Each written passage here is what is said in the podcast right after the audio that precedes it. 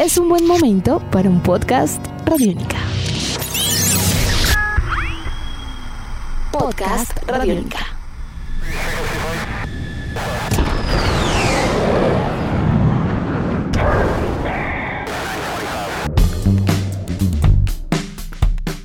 Amigos, bienvenidos a esta nueva entrega de En Descarga Radiónica, este podcast que no se toma vacaciones, que no descansa y que los acompaña siempre que puede. Mi nombre es Diego Bolaños Estrada, arroba Bolaños Estrada, y como siempre, estoy muy bien acompañado del grandiosísimo e inigualable Iván Samudio, arroba Iván Samudio 9, arroba piloto.espacial.3000 en Instagram, quien se ha puesto su casco, se pone su, ¿cómo se llama eso? ¿Es un overall? ¿O un trill o no sé, se viste de piloto y es el wingman perfecto. Hola Gus, hola Iván, bienvenido. Grandiosísimo e inigualable Diego Bolaños, como siempre es un placer estar con usted y con todas las personas que se conectan a este podcast todos los martes a través de www.radionica.rocks y a través de nuestra app Radionica. Pues como usted lo dice, hoy vamos a hablar sobre un tema que yo creo que ha sido como muy recurrente en los últimos años y es que los clásicos han regresado, ¿no? O sea, todos los años uno se encuentra con que hay un revival de algo, bien sea porque se hizo un remake o porque se hizo un reboot o porque mm, se hizo la secuela 20 años después o porque pasó algo. Entonces hay como un revival absolutamente de todo. Y hoy vamos a hablar acerca de Top Gun Maverick, la película secuela del gran clásico de los años 80, Top Gun protagonizada por el señor Tom Cruise. Bueno, ahora lo importante para hablar de esta película es que muchos de nosotros, muchos de ustedes, de pronto no estén de pronto tan familiarizados. Hablemos un poco de Top Gun. Le decía a Iván, usted es Gus, pero no, usted no es Gus, no voy a dejar que muera. vamos a ponernos nuestros cascos, vamos a cuidarnos mucho y vamos a devolvernos al verano de 1986. Pongan la mejor música de mediados y finales de los 80 en su cabeza y piensen que la temporada de cine estaba en pleno apogeo. Una época en la que las películas de gran presupuesto lanzan efectos especiales al público para recaudar cientos de millones de dólares con suerte. Y pues los cinéfilos no eran ajenos a los éxitos de taquilla de la década de los 80. Durante años teníamos, era un momento muy especial, Iván. George Lucas y Steven Spielberg estaban dominando la pantalla grande con películas como Star Wars, como E.T., pero en 1986 pasó algo bien especial, y es que después de una seguidilla de éxitos, ni George Lucas ni Steven Spielberg estaban lanzando película. Y eso le dio toda la oportunidad de brillar a un señor llamado Tony Scott.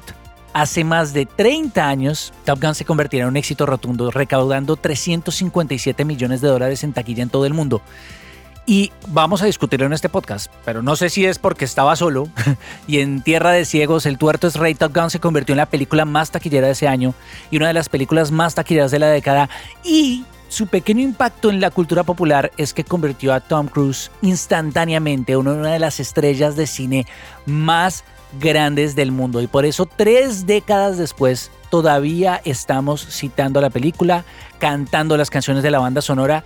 Top Gun fue un verdadero fenómeno, ¿no, Iván? Take my breath away. Sí, eh, eso fue bien Ay, importante gracias. porque. Oiga, es que eh, yo no sé. yo no sé si usted recuerda, pero por ejemplo, gracias a Top Gun, después de 1986, todo quería ser como Top Gun. No, o sea, todo el mundo quería como tener esas chaquetas de aviador, tener así las Ray-Ban grandes. Tanto así que Luis Miguel, el cantante, ¿no? Él por ahí después de lo que fue Top Gun, de la película, él sacó un video musical que era como Top Gun, pero con él. ¿No? Sí, sí, sí. En la serie de Luis Miguel de Netflix, usted puede ver cómo es el cuento detrás de eso. Él quería sacar su video a la Top Gun. Y lo que usted dice de las Claro. gafas también es muy importante, porque recordemos, estas gafas son gafas muy viejas. Para esa época eran muy viejas, pero las Aviator en 1986 aumentaron un 40% de ventas desde su lanzamiento en 1937 a raíz de la película, Iván. O sea, cambió la historia de las gafas también. Sí, claro, todo tenía que ver con aviones y después de Top Gun, pues salieron películas de aviones y de soldados en aviones, las que quiera, pero las que quiera. Y muchas fueron Pues rip-offs, salió Hot Shots. claro. Ah, bueno, pero es que esa era la parodia, pero hubo muchas que... y muy buena parodia además, pero... Pero el tema ahí era que pues, salieron muchas películas que querían tener el éxito y el impacto de Top Gun. Igualada, jamás superada, pero aún hubo películas buenas de aviones, pero contra Top Gun esa fue la mamá de todas las películas de combates aéreos en ese momento, pues yo creo que con un éxito sin precedentes. Eso que usted dijo hace un momento de Tony Scott es bien importante porque pues mucha gente dice, le mencionan película dirigida por Tony Scott. Ah, ¿y quién es Tony Scott? Bueno, Tony Scott es el hermano menor de Ridley Scott. Por si acaso. Casi nada. Casi nada. Pues obviamente Tony Scott no ha tenido un éxito tan grande como el de Ridley Scott, como el de su hermano, pues porque Ridley Scott es pues súper increíble. Pero pues Tony Scott alcanzó a hacer eh, muchas películas y una de ellas pues eh, en este caso fue Top Gun que pues fue un fenómeno. Nada que hacer, banda sonora sin precedentes, música que sonó en, yo creo que cuanta emisora usted se llegó a imaginar. Ah, bueno, él después repetiría con Tom Cruise, ¿no? Después hicieron Top Gun, pero con carros, que se llamaba Days of Thunder. Días de Trueno. Es que yo creo que Top Gun y Días de Trueno las vendían en el mismo paquete de películas para televisión en América Latina porque ambas fueron bien repetidas. En, ¿Cómo se llamaban? Premier Caracol. creo que Top Gun y Días de Trueno eran repetidas Primero en la franja de los sábados en la noche durante varios años y después franja de los domingos en la tarde. Película imperdible. Sí. Bueno, aunque debo hacer una aclaración acá, bueno, Tony Scott pues, hizo varias cosas, ¿no? O sea, no, solamente fue... Lo que pasa es que contra el hermano pues queda muy complicado, pero hizo Days of Thunder, hizo el último Boy Scout con Bruce Willis, hizo True Romance, hizo Crimson Tide. No, no, no, Tony Scott es un monstruo. Es un gran nombre. Hizo Hombre en Llamas. Es un gran monstruo. Y de hecho, Iván, él quería, ellos habían charlado la posibilidad de hacer esta continuación hasta su fallecimiento lamentable, pero es un hombre que siempre estuvo muy ligado a la película de acción taquillera, chévere, entretenida y de impacto norteamericana, ¿no? Sí, claro, era cine de entretenimiento digamos, muy ligado a veces al cine de acción, pero también como a ese cine, yo no sé, yo últimamente me he dado cuenta que Hollywood tiene como un subgénero ahí escondido que es el cine para emocionar. ¿no? o sea. Y creo que queda muy bien para esta peli, déjeme decirle. Sí, claro, cine para emocionar. Por ejemplo, Disney Plus y todo lo que está haciendo Disney está creando entretenimiento para emocionar. Y eso era lo que le apuntaba en ese momento, pues Tony Scott con sus películas. La cinta, pues déjeme decirle, a mí Top Gun yo la vi alquilada por allá como en 1992. 91, 92. Hace mucho tiempo y pues era una película que incluso volvió a tener eco gracias a Hot Shots, ¿no? Con Charlie Sheen, como que la gente seguía, como que la parodia hizo que se mantuviera el mito de Top Gun vivo durante mucho tiempo y pues fue una película increíble porque pues además tuvo un reparto muy importante, estuvo Val Kilmer, que en ese momento pues también era top de lo top y estuvo en este caso Anthony Edwards, quien fue quien interpretó a Gus. Que hay un dato no menor, diría el profe Álvaro González Villamarín, y es que el personaje de Anthony Edwards, que interpreta a Nick Goose Broadshow, hay una referencia de eso en Capitana Marvel. Y es que pues también estamos hablando de aviadores, de combates aéreos, de todo este tipo de cosas. Y pues el gato de la Capitana Marvel se llama Goose, es por ese personaje. Entonces ahí uno va encontrando las relaciones y no por nada, pues si la película de Capitana Marvel estaba ambientada en los años 90, pues tenía que tener un guiño a Top Gun que si bien no fue de los años 90, pues sí fue una película que tuvo eco durante, yo creo que hasta por ahí 1997 tuvo eco Top Gun con cinta. Además es muy importante al hablar de Top Gun que es una película que ha sido interpretada de diferentes formas a lo largo de la historia, Iván. Yo le debo decir, primero, a mí la película me gusta mucho y me parece que la forma en que usted lo llama, que es como el cine para emocionarse, es la clásica película para, además que tiene elementos patrióticos, tiene a Tom Cruise, que creo que venía de nacido el 4 de julio. Y lo convertía como en esa mega estrella, pero la película tiene muchas más capas de la que uno se imagina. Yo creo que Top Gun no es la película que por décadas se ha creído que era, porque Digamos, hablemos del papel de Tom Cruise. Hay unos elementos en la película que son súper especiales y es que Tom Cruise en esta película no está haciendo el típico papel de estrella de Hollywood, de headliner de me va a ir súper bien, quiero el papel del buenote súper ganador. Si usted ve Top Gun desde la perspectiva dramática, el papel de Maverick es un papel bien claro oscuro. Es decir, es un man que tiene muchos problemas, que a pesar de tratar de ser siempre, le dicen en inglés como el cocky, ¿no? Como el gallito, como el duro del combo, él no era el mejor, Iván. Si usted lo nota, creo que Iceman se convierte como en el enemigo al inicio de la película porque se da cuenta que este man está blufeando. Y, y además lo atacan porque le dicen que es un irresponsable, que no atiende las normas. Y curiosamente todo eso lleva a la tragedia dentro de la película. Si usted analiza el papel de Tom Cruise en la película no es el papel del héroe, no es el papel del clásico héroe americano plano y sin capas, no es un papel en donde estamos hablando de un tipo que tiene muchos Que problemas, que no es tan bueno como él intenta hacer creer. Y la película es impresionante. De hecho, la escena tras la muerte de Gus, y perdón, amigos del podcast, pero esto ya no es spoiler, eh, son 30 años, porfa.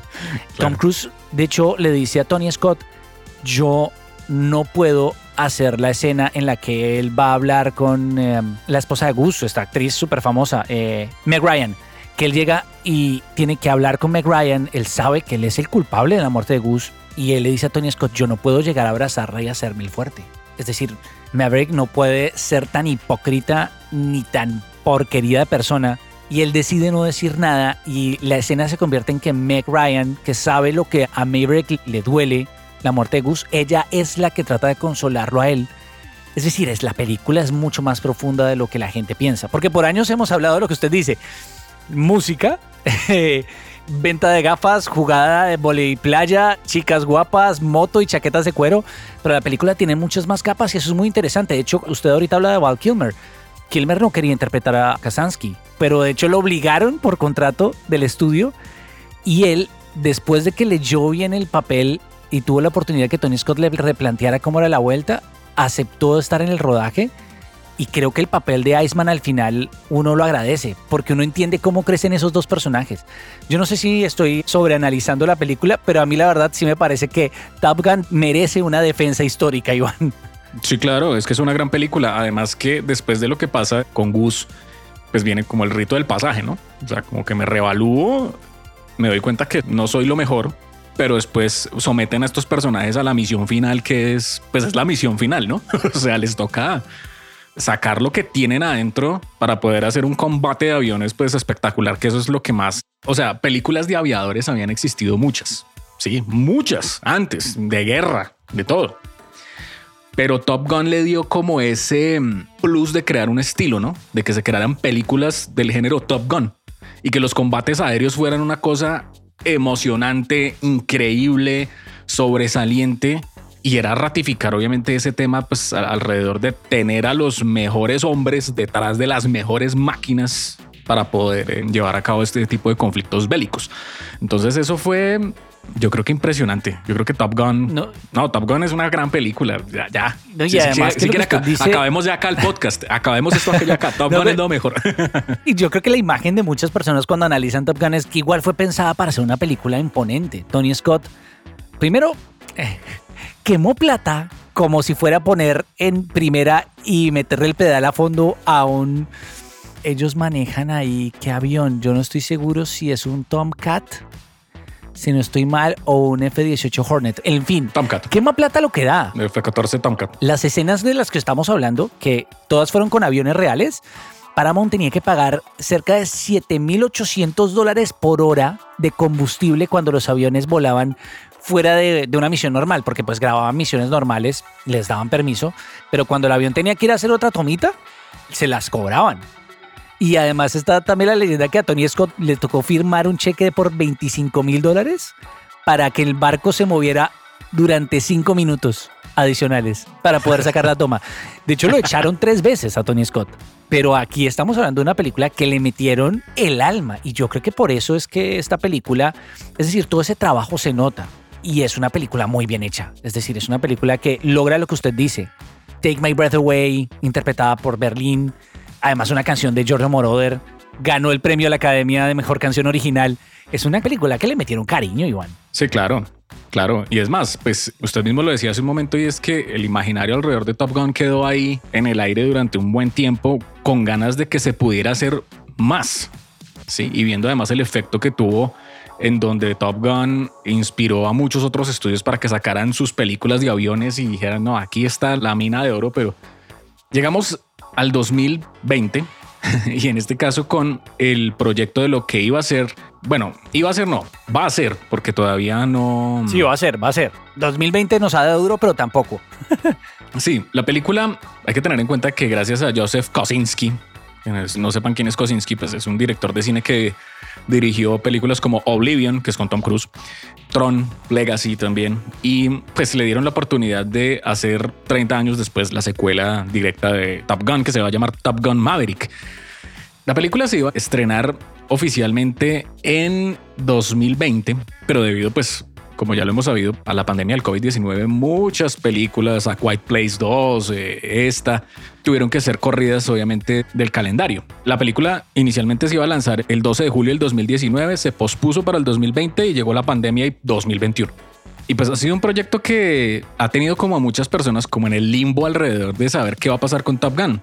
Una de las grandes cosas que a mí más me llama la atención y yo estaré firme para ir a ver Top Gun en cine, esta segunda parte, es que aparece Miles Teller. Recordémoslo pues por películas como Whiplash. Bueno, no lo recordemos por películas como Los Cuatro Fantásticos porque no vale la pena. por favor. por favor, pero por Whiplash pues uno puede recordar fácilmente a Miles Teller, quien 30 años después en esta historia pues va a interpretar a Bradley Broadshow, que se llama Codename Rooster, que es el hijo de Gus. y en este caso, pues toda la historia se va a centrar en cómo 30 años después el hijo de Bus pues va a entrar a una misión bastante particular, bastante delicada con la Fuerza Aérea de los Estados Unidos. Y pues esta institución decide llamar a Maverick a Pete Mitchell, a Maverick para que entrene a estos soldados. Y ahí es donde pues se encuentran de nuevo estos dos. Y ahí crean, ahí viene obviamente la conexión de nuevo con la película original de 1986 y donde pues el mejor amigo del papá del hijo, pues lo va a terminar entrenando para que se convierta en una nueva leyenda, obviamente a bordo de un avión.